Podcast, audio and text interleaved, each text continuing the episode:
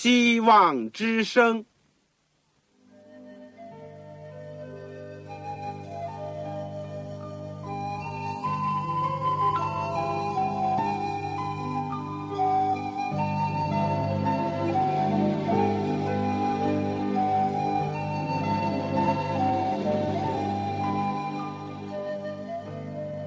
各位听众朋友，各位弟兄姐妹，欢迎您收听信徒培训这个节目。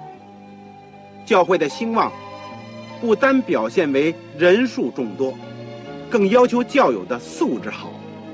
为了使教会真正达到人丁兴旺，又灵性健壮，希望之声特别为广大的信徒制作了信徒培训这个节目，满足主内同工同道的需要。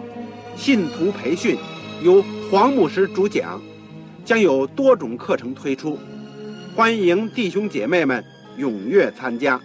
下面我们就把节目时间交给黄牧师。各位亲爱的听众朋友，各位组内的同工同道，你们好，我是旺草，欢迎你们参加这个信徒培训的这个课程。我们今天。要讲的是要道神学的第四讲，基督的神人二性。要道神学第四讲，我们知道第一门课我们讲了基督的生平与教训，一共是三十六讲。第二门课呢是圣经要道和神学，我们已经讲完了圣经要道的部分。现在是讲到要道神学，这些都是建立我们信仰根基的很基本的也很重要的课程。希望你们能够按时的收听，介绍别人收听，也特别为这个节目为我祷告，求上帝能够利用这个我们小小的侍奉，能够为。各位带来一点点的帮助。我们在学习今天的课程之前，我们要祷告。亲爱的天父，为着过去你所有给我们的一切的恩典福惠，我们感谢你。我们现在来到你面前，也为着我们今天灵性的需要，今天教会的需要，我们要仰望你。天父，当我们学习到今天的题目的时候，我们真是感觉到战战兢兢，因为我们人类的软弱，我们人类的局限，我们的愚昧无知，我们可以说在这问题上，我们还有很多的不容易明白的地方。天父啊，当我们看到教会历史上为这问题争论了几千年，就是到今天还是有争论，但求主能够帮助我们，让我们只是单单的仰望你。看见你的荣美，而且接着圣经所告诉我们的，我们就用单纯的信心来接受你做我们的救主，你做我们的朋友，你天天在我们的身边，同时你也在天上为我们代求。谢谢主，你这样的恩待我们，让我们能够不断的谦卑，像小孩子那样来到主面前，坐在你的脚前，领受上好的福分。天父，求你垂听我们的祷告，光照我们，鼓励我们，让我们不断的能够学习主的话语，而且一天一天的让我们领会的更多一点，直到有一天我们到主面前，我们就能够面对面的见主，我们能够向你问很多，你一定会跟我们解答的更多。我们仰望这天来到，但是也为我们今天，我们祈求圣灵特别的帮助。我们这样的祷告是奉靠主耶稣基督的圣名，阿门。我们平时讲到两性呢，是指着男性和女性，这是在人类的范畴当中。当然，医学告诉我们，有少数人是两性人，这是非常少数的，而且也通常是指着不正常的。我们今天要学习的呢？就是基督的神人二性，是完全跟我刚才所讲的不同的，是论到基督的神性和他的人性。因为耶稣基督有神人二性。历代以来呢，在神学或者教会当中，对这个问题有很多的讨论，甚至是争论。耶稣基督到底是一半的神，一半的人呢？还是神和人的混合体呢？或者是完全的神和完全的人呢？我们说正统的基督教神学，相信耶稣基督是百分之百的神和百分之百的人。我们今天呢，就是要从圣经里面学习这个重要的题目，因为我们知道耶稣基督是整本圣经的中心，也是我们信仰的中心，更加是我们所追随的一位。对于基督的本性，我们应当。要有所认识的呢，是这些。我想第一点是，我们要承认这是一个奥秘，不是人所能完全明白以及透彻了解的。第二点呢，我要说，从圣经看呢，耶稣基督的神性是怎么样的。第三点呢，我们就是要看看圣经里面怎么样讲到耶稣的人性。第四点呢，我们今天要学习的就是基督的神人二性是人类救赎的需要和希望。首先，我们讲第一点，就说这是一个敬虔的奥秘。提摩太前书第三章十六节就讲：“大在敬虔的奥秘，无人不以为然，就是上帝在肉身显现。”被圣灵称义，被天使看见，被传于外邦，被世人信服，被接在荣耀里，这是一个奥秘。包括了道成肉身，这是圣经里面所讲的。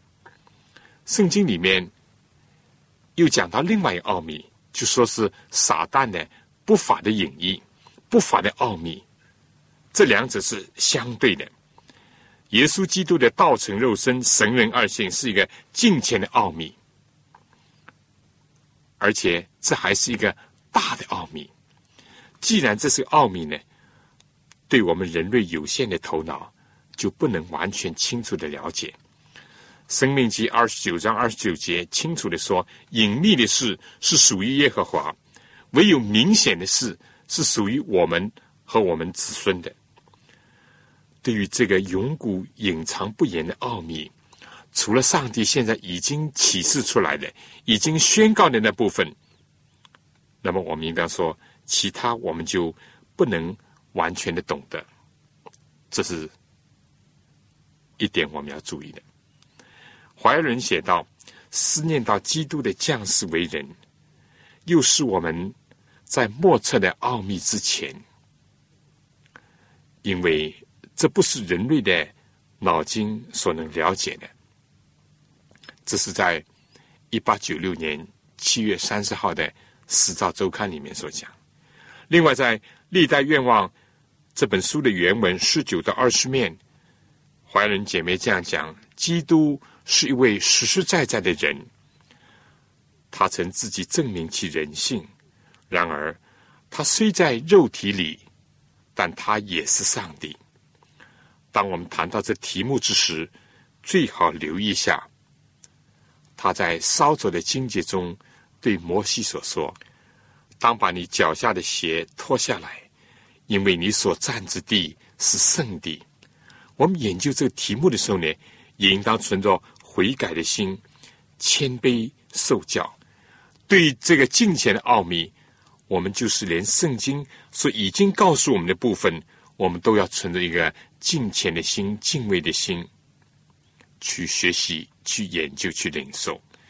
圣经讲，敬畏耶和华才是智慧的开端。我们千万不要自以为有智慧，去随意的解释上帝，因为这是一个伟大的奥秘。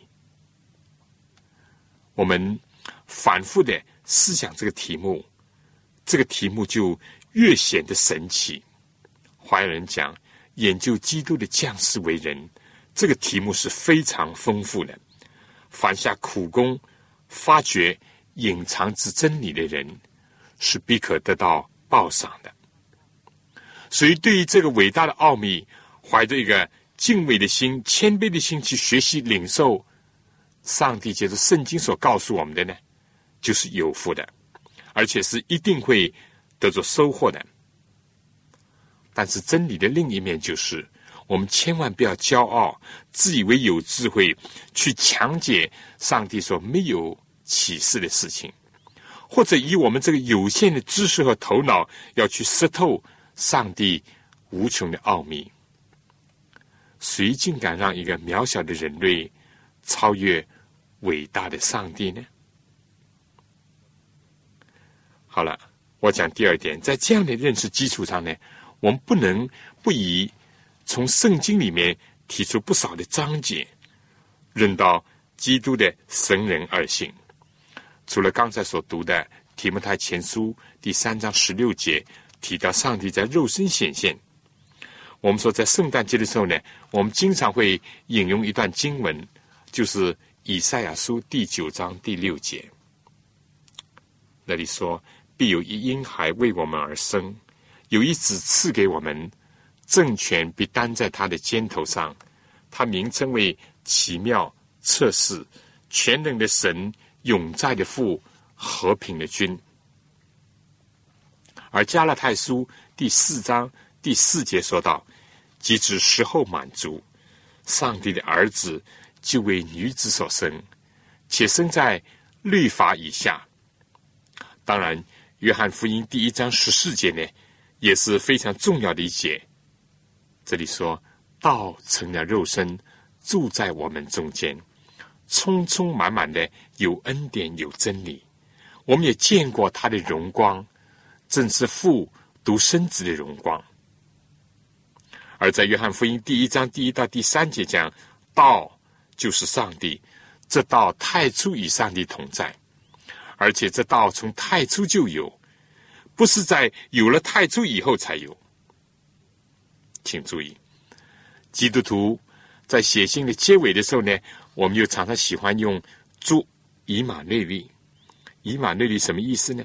按照圣经马太福音第一章二十一节，就这样讲：“以马内利”翻出来就是上帝与我们同在。所有这些章节呢，都表明基督的神人二性集于一身。我们常常说。上帝就上帝，人就是人，但是在基督耶稣的身上呢，他是神人二性。圣经就是这样讲的，但这又是一个奥秘。我们怎么来理解那个包着布卧在马槽里的一个柔弱的婴孩，也是全能的神和永在的父呢？或者又如何理解那个创造宇宙万物，用他全能的命令？托住宇宙万有的主，却也是拿失了木匠铺子里面在做工的耶稣呢？如果我们不相信耶稣就是上帝的话，就会以他为说谎的；如果我们不相信耶稣是上帝圣子的话呢，我们也就会以上帝为说谎的，因为上帝是为他的圣子做见证。而且圣灵也为基督做见证。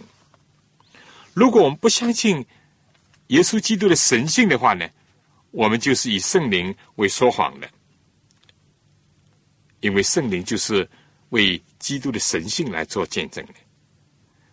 万一真是这样的话，那么我们就根本没有信仰可谈了，因为我们所信仰的对象本身就是值得令人怀疑的，都是说谎的。那还有什么可讲的呢？但反过来，如果基督确实有他的神性，正像圣经所记载的，我们倒要否认他、拒绝他、怀疑他，我们就重蹈了当时犹太人的覆辙，甚至于最后会把耶稣置于死地，因为他们说耶稣自称是神。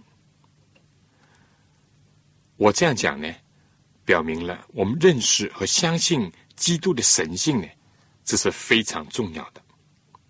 但同时呢，圣经里面又讲如果有人不认耶稣基督是从肉身来的，他就是敌基督的。这又是非常严肃的事物的另一面呢。如果我们不承认基督的人性，或者说他带着肉身来，我们就会变成一个敌基督的。为什么呢？因为基督确实是生活在我们这个地球上，与人同行共语。新约圣经里面记载了这事情，而且有许多人见证了他的历史的存在，以及他在人间所有的作为和教训。正像我们以前所讲过的，如果我们睁着眼说瞎话，如果我们闭着眼不看这些，我们是不是抵挡他呢？我们是不是站在攻击他的人这一边呢？再进一步说，如果我们不承认或者是否认他的人性，那么我们所相信的上帝似乎就离我们这么远，他不能和我们一样，凡是受过试探，因为上帝不试探人，也不能被试探呢。但如果基督确实是人，我们又感到这是多么的亲切，他能够知道我们的忧患。我们的痛苦，我们的需要，因为他也成为人。圣经有大量的证据，说明耶稣基督是具有神人二性的一个表现的。但我们只能适可而止的分析，不要钻牛角尖，不要凭我们有限的头脑和很少的知识，就以为可以识透上帝。任何有限。去和无限相比，都是零。这是在数学上告诉我们的。所以，这第一点就是说，我们承认耶稣基督的神人二性是一个奥秘。我们只是在上帝的许可下，在他的启示当中，明白我们所应当明白的，或者说可以明白的那一部分。就在这个基础上。建立我们相信基督是完全的神这种信仰，而另外呢，我们说，除了极少数人连耶稣的历史的存在也不予以承认以外，世界上绝大多数人都承认耶稣是一个历史的人物，但他们并不相信耶稣对世界产生这么大的影响，更加不承认耶稣是上帝。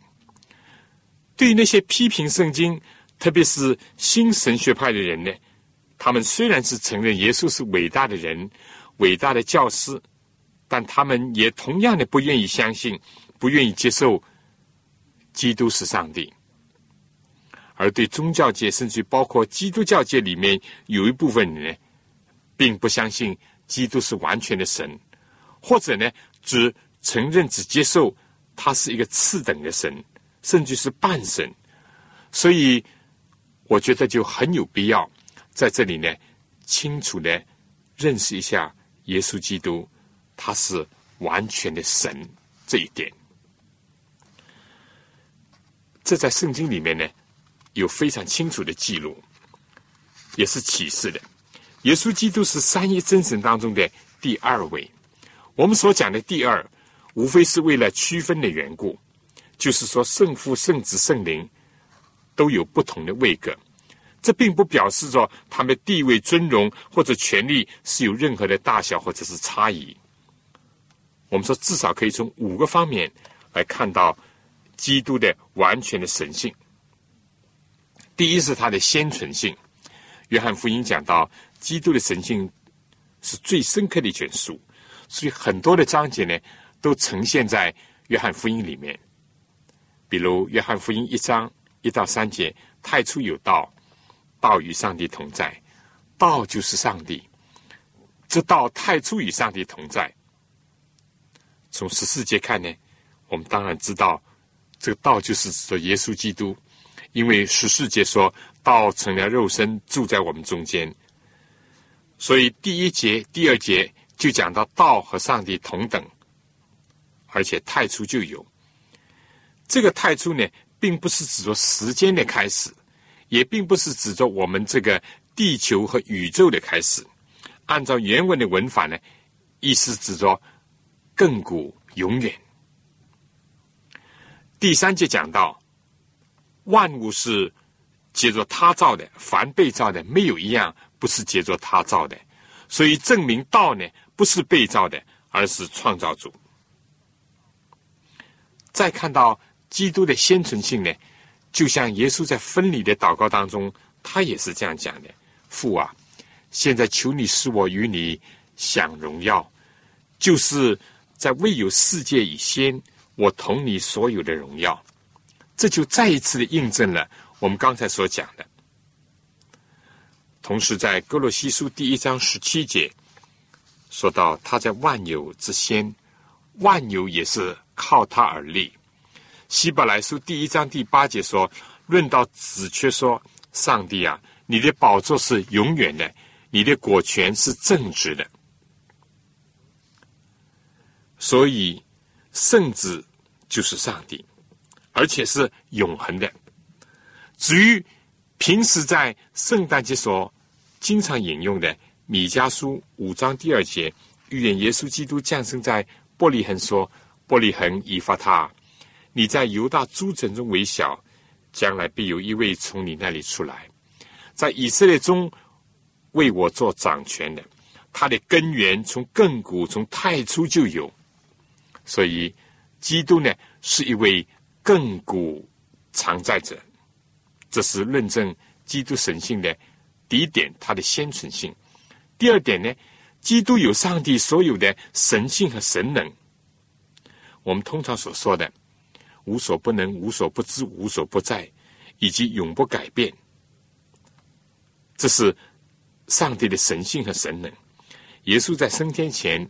在交付给门徒的大使命当中，他就对门徒这样说：“天上地下所有的权柄都赐给我了，所以你们要去，使万民做我的门徒，奉父子圣灵的名给他们施洗。凡我所吩咐你们的，都教训他们遵守。我就常与你们同在，直到世界的末了。”约翰福音第二章二十四、二十五节又说。耶稣却不将自己交托他们，因为他知道万人，也用不着谁见证人怎么样，因为他知道人心里所存的。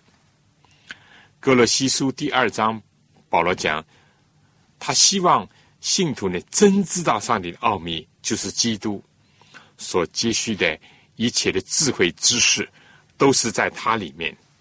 而第九节又讲到，因为上帝本性的。一切的丰盛都有形有体的住在基督里面。以上这些经文呢，就证明耶稣是无所不在、无所不知、无所不能的。同样呢，耶稣也是永不改变的。希伯来书第一说：“唯有你永不改变，你的年数没有穷尽。至于天地和所造的世界，会衰旧，会灭没。”但是主是永恒的，这是基督神性的第二点。他有上帝一样的神性和神能。第三呢，我们要讲到是关于耶稣的名，就是耶稣称呼。以赛亚书第九章第六节说，耶稣是全能的神，永在的父。而在耶稣降生的时候呢，天使对玛利亚所讲关于耶稣的名字呢，人家称他的名为以马内利。翻出来就是上帝与我们同在。有一次，在耶稣问门徒说：“人说我是谁的时候，最后门徒就讲：你是基督，是永生上帝的儿子。”这是彼得代表着门徒的认识。这记载在马太福音十六章十六、十七节，而在路加福音第二章十一节又讲到。那也就是记载天使向牧羊人所报的喜讯当中，他讲：“因为今天在大卫的城里为你们生了救主，就是主基督。”在约翰福音第五章二十五节，耶稣也自称是上帝的儿子。在史提凡被犹太人用石头打死的时候，他也跪下祷告说：“求主耶稣接受我的灵魂。”使徒行传第七章二十九节。也同样的，就像十字架旁边悔改的强盗那样，他相信耶稣是基督，求他在德国降临的时候呢，能够纪念他那样。所有这些对耶稣的称呼或者认识呢，都表明耶稣是神。第四呢，从耶稣基督以神能所行的工作来看，他的神性，这些工作呢，唯有上帝能够行使。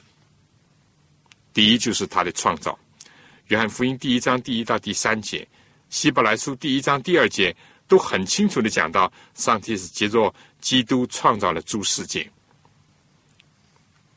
另外，在《箴言》第八章第三十节。希伯来书第一章第三节有说，他常用全能的命令托住万有。格罗西书第一章十七节讲，万有也是靠他而立。还有呢，是耶稣基督赐下圣灵，就是保惠师的那一位。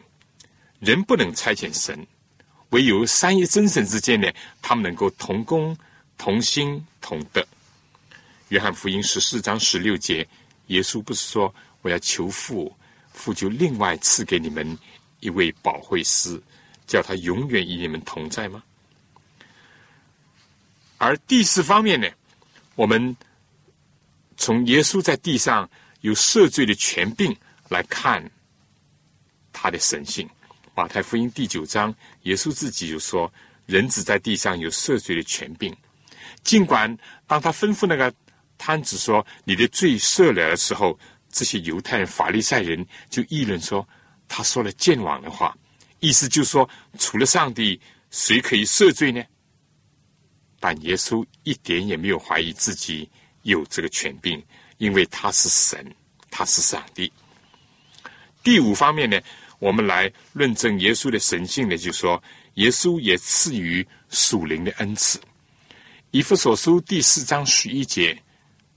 讲到他所赐的有使徒、有先知、有传福音的等等，因为耶稣基督升上高天，掳掠了仇敌，把各样的恩赐赏给人。第四章第七节又说，我们个人蒙恩，都是照着基督量给个人的恩赐。当那个行邪术的西门想用钱来买圣灵恩赐的时候，结果就遭到了一个可耻又可悲的一个结局，因为圣灵的恩赐呢，唯有基督才能赐给。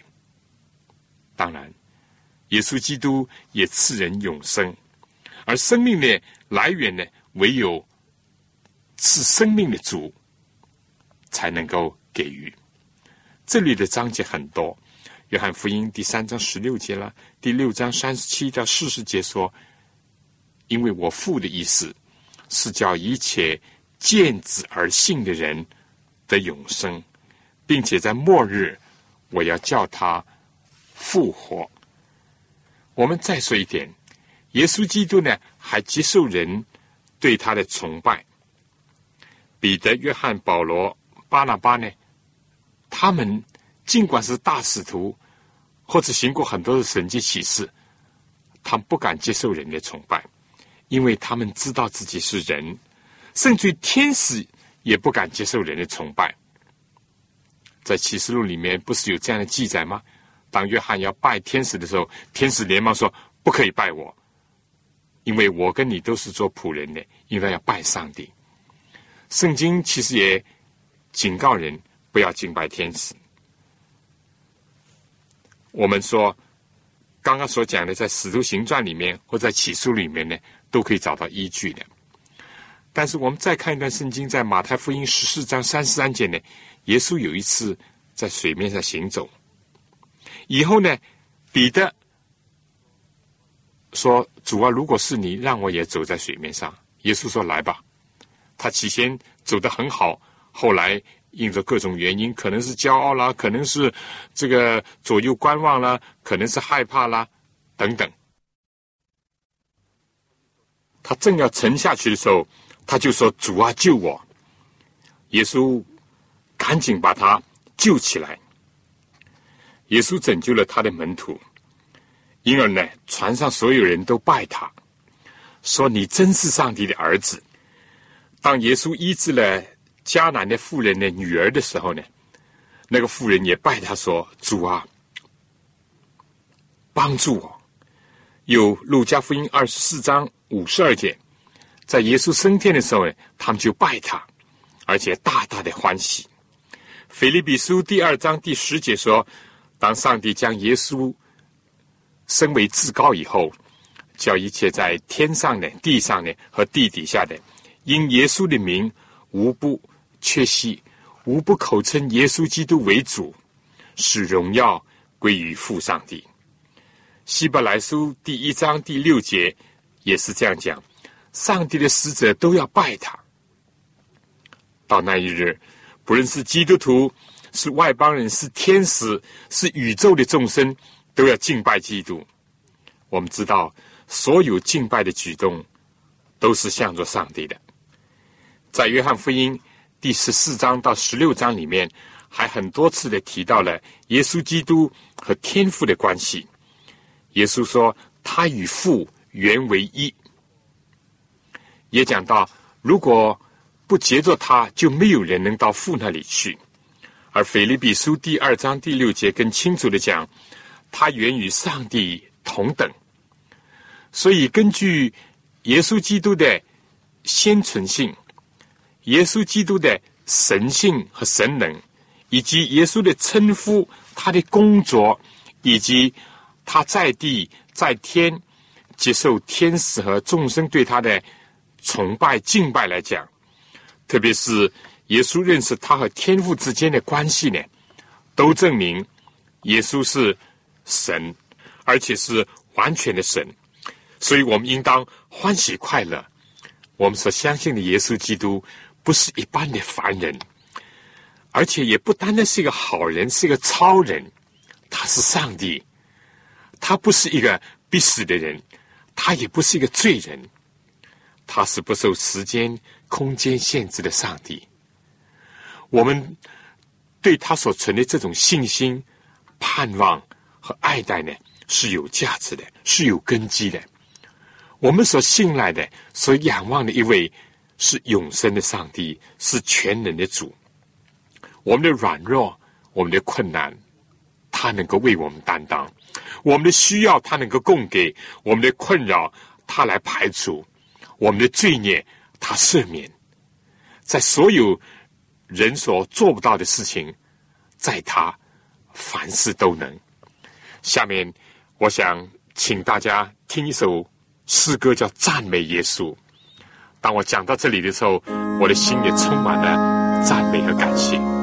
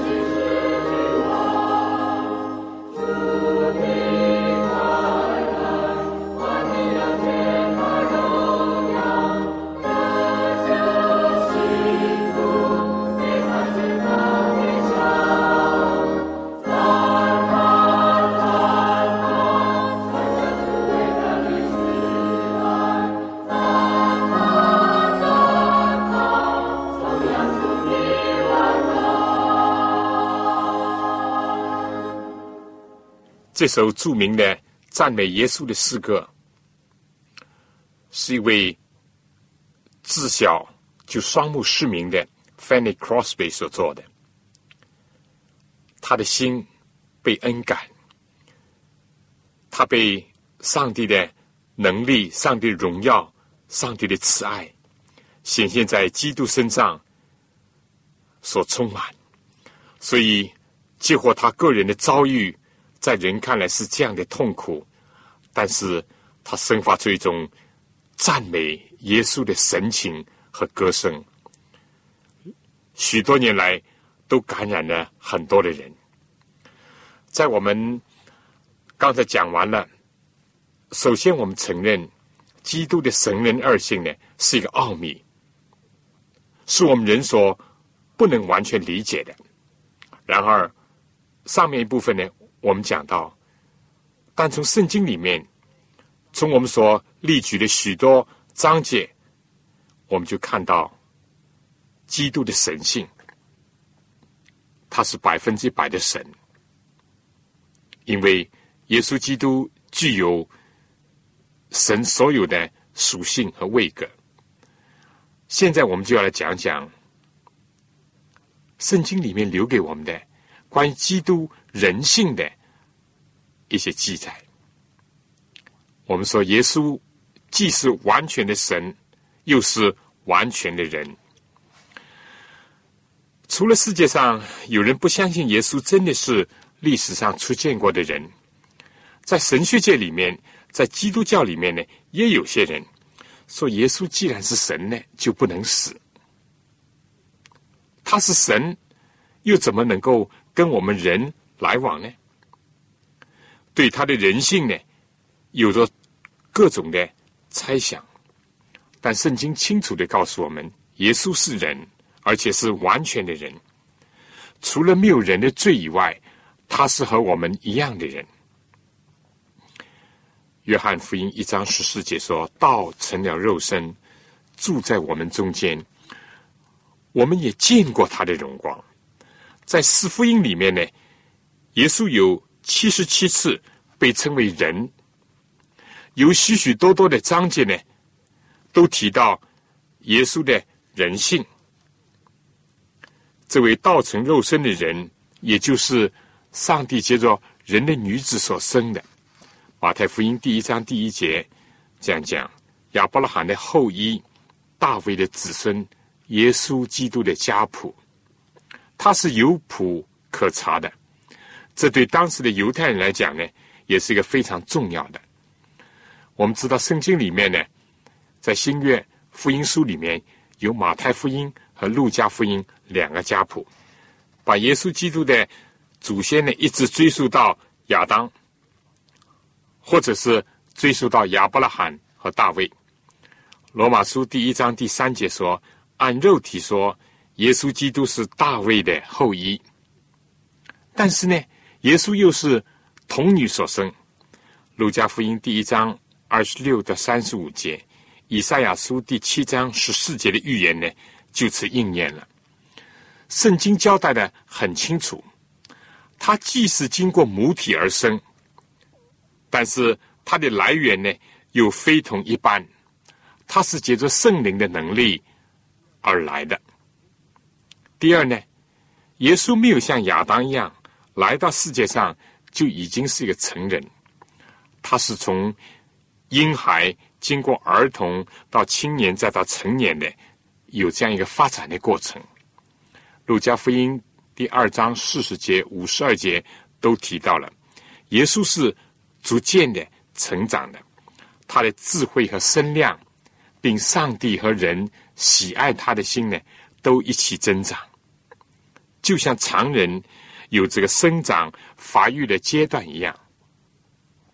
从他往后的工作呢，也可以看到，他虽然没有进过正规的学校。但是他也是不断的努力的学习，尤其是在母亲玛利亚的膝下受教。耶稣又是在木匠铺子里面帮补家庭，维持生计，所有这些都和常人一样，而且他也伏在父母的权下。圣经记载，十二岁从耶路撒冷回到拿撒勒，他就听从他的肉身的父母。第三呢，我们看到耶稣在世界上呢，也有我们体质上的所有的软弱。他作为一个人，要不断的依靠上帝，要接受天父的帮助。而且耶稣有饥饿的感觉，所以耶稣也和门徒呢，曾经和法利赛人一同吃喝。耶稣也疲劳，他在船梢上呢就打盹睡着了。马太福音第四章第二节、第八章二十四节，耶稣在世界上呢，经常的祷告，要依靠上帝。耶稣也有困乏。和饥渴的感觉。约翰福音第四章二十六节，他走路走的困乏了，就像在井旁的一个撒玛利亚的妇女要讨水喝，这是一个很明显的一个例证。耶稣在十字架上牺牲，因为流血过多，极其的干渴，他就说：“我渴了。”约翰福音十九章二十八节，圣经记载耶稣呢。还两次的哭了。约翰福音十一章三十五节，路加福音十九章四十一节。耶稣在世界上也受试探，在旷野里面受撒旦的试探。圣经而且讲到，他自己既然被试探而受苦，就能够搭救被试探的人。希伯来书第二章。十八节第四章十五节说到，他凡事受过试探，与我们一样，只是他没有犯罪。另外呢，耶稣基督在世界上不认识被他同族的人，犹太人或者外邦人，包括撒玛利亚人、希腊人以及他的门徒所认识。耶稣。栩栩如生的生活在他们当中，与他们同行共语，与他们一起生活来往，连那些逼迫他的人也知道他是从哪里来的。约翰福音第七章二十七节，那些迫害耶稣的人也这样讲：我们不是为善事拿石头打你，是因为你说见网的话，又因为你是个人。反将自己当作神，这里呢反映了这个方面。虽然他们不相信耶稣是神，但他们认识到他是一个人。圣经里面也常常称耶稣是拿撒勒人。使徒行传第二章二十二节，按理说呢，耶稣是人，有人性，应该没有什么问题。但从早期教会就开始，有人受了希腊哲学的影响，也有的呢受了东方神秘宗教的一些影响，就否认耶稣是人。所以在约翰一书里面呢，使徒约翰就讲到：凡不认耶稣是从肉身来的，就是敌基督的。因此呢，可以看到。这个问题也同样有它的严重性，正像有些人不承认耶稣的神性那样，同样的严重。今天如果有人根本不认耶稣的历史性，当然是一个很严重的事情了。但我们要感谢耶稣，他是一个人，而且是一个完全的人，并不像希腊。宗教所讲的，他们的神明是高高在上，离我们远远的，是跟我们不能接触的。耶稣却是在凡事上和我们相同，他也饿，也渴，也疲乏，在克西玛尼园，他也挣扎着祷告，他也受人的顶撞、戏弄、鞭打，甚至死亡。他也需要有人呢去安慰他、同情他，他更加愿意把同情、安慰赐给你我。他在克西玛尼也希望他的门徒能够同情他、了解他、支持他。耶稣是生长在一个环境不良的拿撒勒，一个有臭名的、一个穷乡僻壤，在一个木匠的家庭，就是在当时被人轻视的劳工阶层当中，这样一个家庭当中长大的。谢谢耶稣，他是一个人，而且又是一个完全的人，在凡事上给我们留下了榜样。他也尽到了。诸般的义，他在这个世界的岁月的沙滩上，给我们留下了美好的教宗。耶稣如果不是人的话，我们就无所依从；但是他是人，他就能够成为我们人的榜样。最后第三点呢？我还讲讲，就是耶稣神人两性呢，是救赎我们人类的需要。当我们学习了上面的经文呢，我们对基督耶稣的完全的神性和完全的人性呢，有了相当的认识。但对于神人两性的相结合的事情呢，我还是要说，这仍然是一个奥秘。而且是一个金钱的奥秘，是一个极大的奥秘。唯有用金钱的心，意识到我们自己的渺小有限，在上帝的奥秘之前，我们不敢僭越。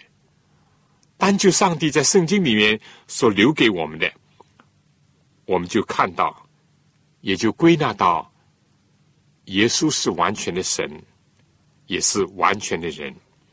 至于这两者怎么联合的？或者道是怎么成为肉身的？是超过我们人类的思想或者现在的水平所能够理解、所能认识的。我相信这奥秘要留待于将来。但单从现在所有的启示当中，我们明白了耶稣为什么要神人两性呢？这是为了救赎我们的需要。最如果不是借着这位义者来为我们死，我们就不能得着赦免。上帝的公义的律法是不能更改的，那么违背律法的罪又怎么能够得到赦免呢？感谢上帝，把爱子耶稣基督赐给人类，担当和体谅人的软弱。赦免一切信靠他的人的罪孽，而耶稣基督必须要成为人来到世界上，他才能够替我们死，因为神是不能死的。所以这个奥秘呢，实在是为了我们的缘故。当然，耶稣除了是人子，也是神子。他是彰显了上帝的全能、上帝的公义、上帝的慈爱、上帝的圣洁。因为一个罪人呢，是不能拯救罪人的。如果不是借着这位神人耶稣，人就没有办法进到上帝的面前。唯有上帝，他的全能，才能拯救我们。腓立比书第二章第五节说。你们当以基督耶稣的心为心。我们应当感谢耶稣，他创造我们，又救赎我们，又和我们同行共语，并且呢，今天还在天上为我们做中保。腓立比书第二章第六节说：“耶稣本有上帝的形象，不以自己与上帝同等为抢夺的。”反倒虚己，取了奴仆的形象，成为人的样式。既有人的样子，就自己卑微，存心顺服，以至于死，且死在十字架上。所以，上帝将他升为至高，又赐给他那超乎万民之上的名，叫一切在天上的、地上的和地底下的。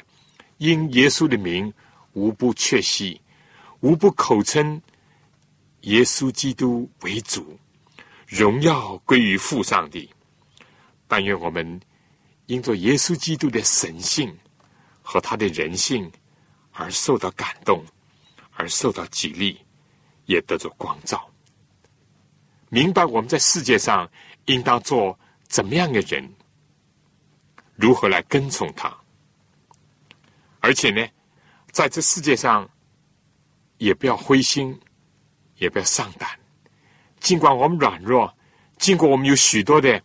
事情作为我们人讲是不能做的，但是我们的救主也是神，在人所不能的，在上帝，在耶稣基督，凡事都能。如果弟兄姐妹你在受试探的时候，你觉得你很苦，请你想一想，耶稣也凡事受过试探。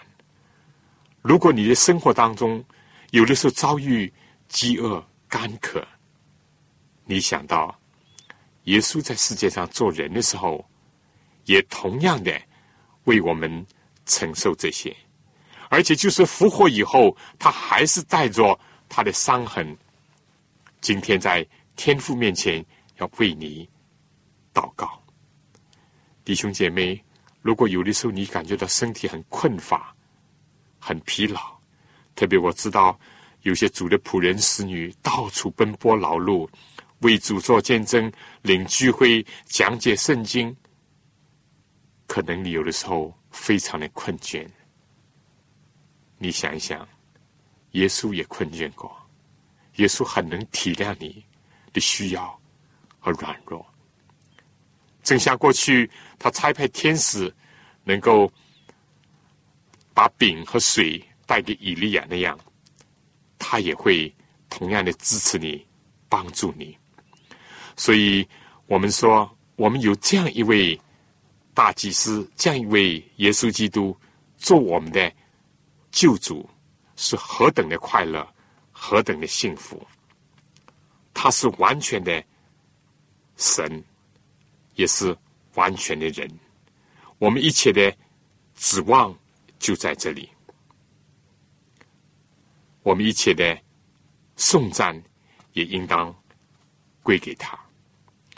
所以，弟兄姐妹，我们今天呢，就是讲了基督的神性和人性这两个方面。但最后，我还是要讲，因为这是一个奥秘，我们所能领受的，或者就是这么多。但千万不要用我们人不完全的理智、有限的头脑去强解圣经，一定要解释得通，或者一定要自己的理智能够接受。我上次已经讲过，信仰是包含着理智的成分，但是它超越了理智。同样的，更加不要为了这个问题。互相的争论，互相的排斥。相反呢，我们要谦谦卑卑的来到主的面前，接受他在今天借着圣经所给我们的启示。但我完全相信，有一天，当我们这必朽坏的变成不朽坏的，这必死的变成不死的，当我们被提到空中，与主。相遇和他永远同在的时候，我们会明白的更多一点。我们会更亲眼的看一看他为我们钉上的手足，以及他在荣耀当中所有的风采。所以，这是我们最大的盼望。有人就讲，天国里面。什么最快活，并不是晶晶的街道，也不是那个珍珠门，甚至还不是生命树上的果子，令我们快乐。最快乐的是，有一天我们能够看到那位创造我们、救赎我们、爱我们的主，我们可以面对面的见他，这真是何等的快乐！我想最后一点点时间呢，我再提出几个问题。首先，如果你有《历代愿望》这本书的话呢，请你读一读第四章和第五章，然后有几个问题你可以思考一下。第一，你对基督的神人两性还有什么疑问？你不妨写信来告诉我，或者我可以继续跟你有一点讨论。第二呢，为什么了解基督是完全的人、完全的神，对我们基督徒属灵的生命有这么重大的一种意义？你自己有什么心得？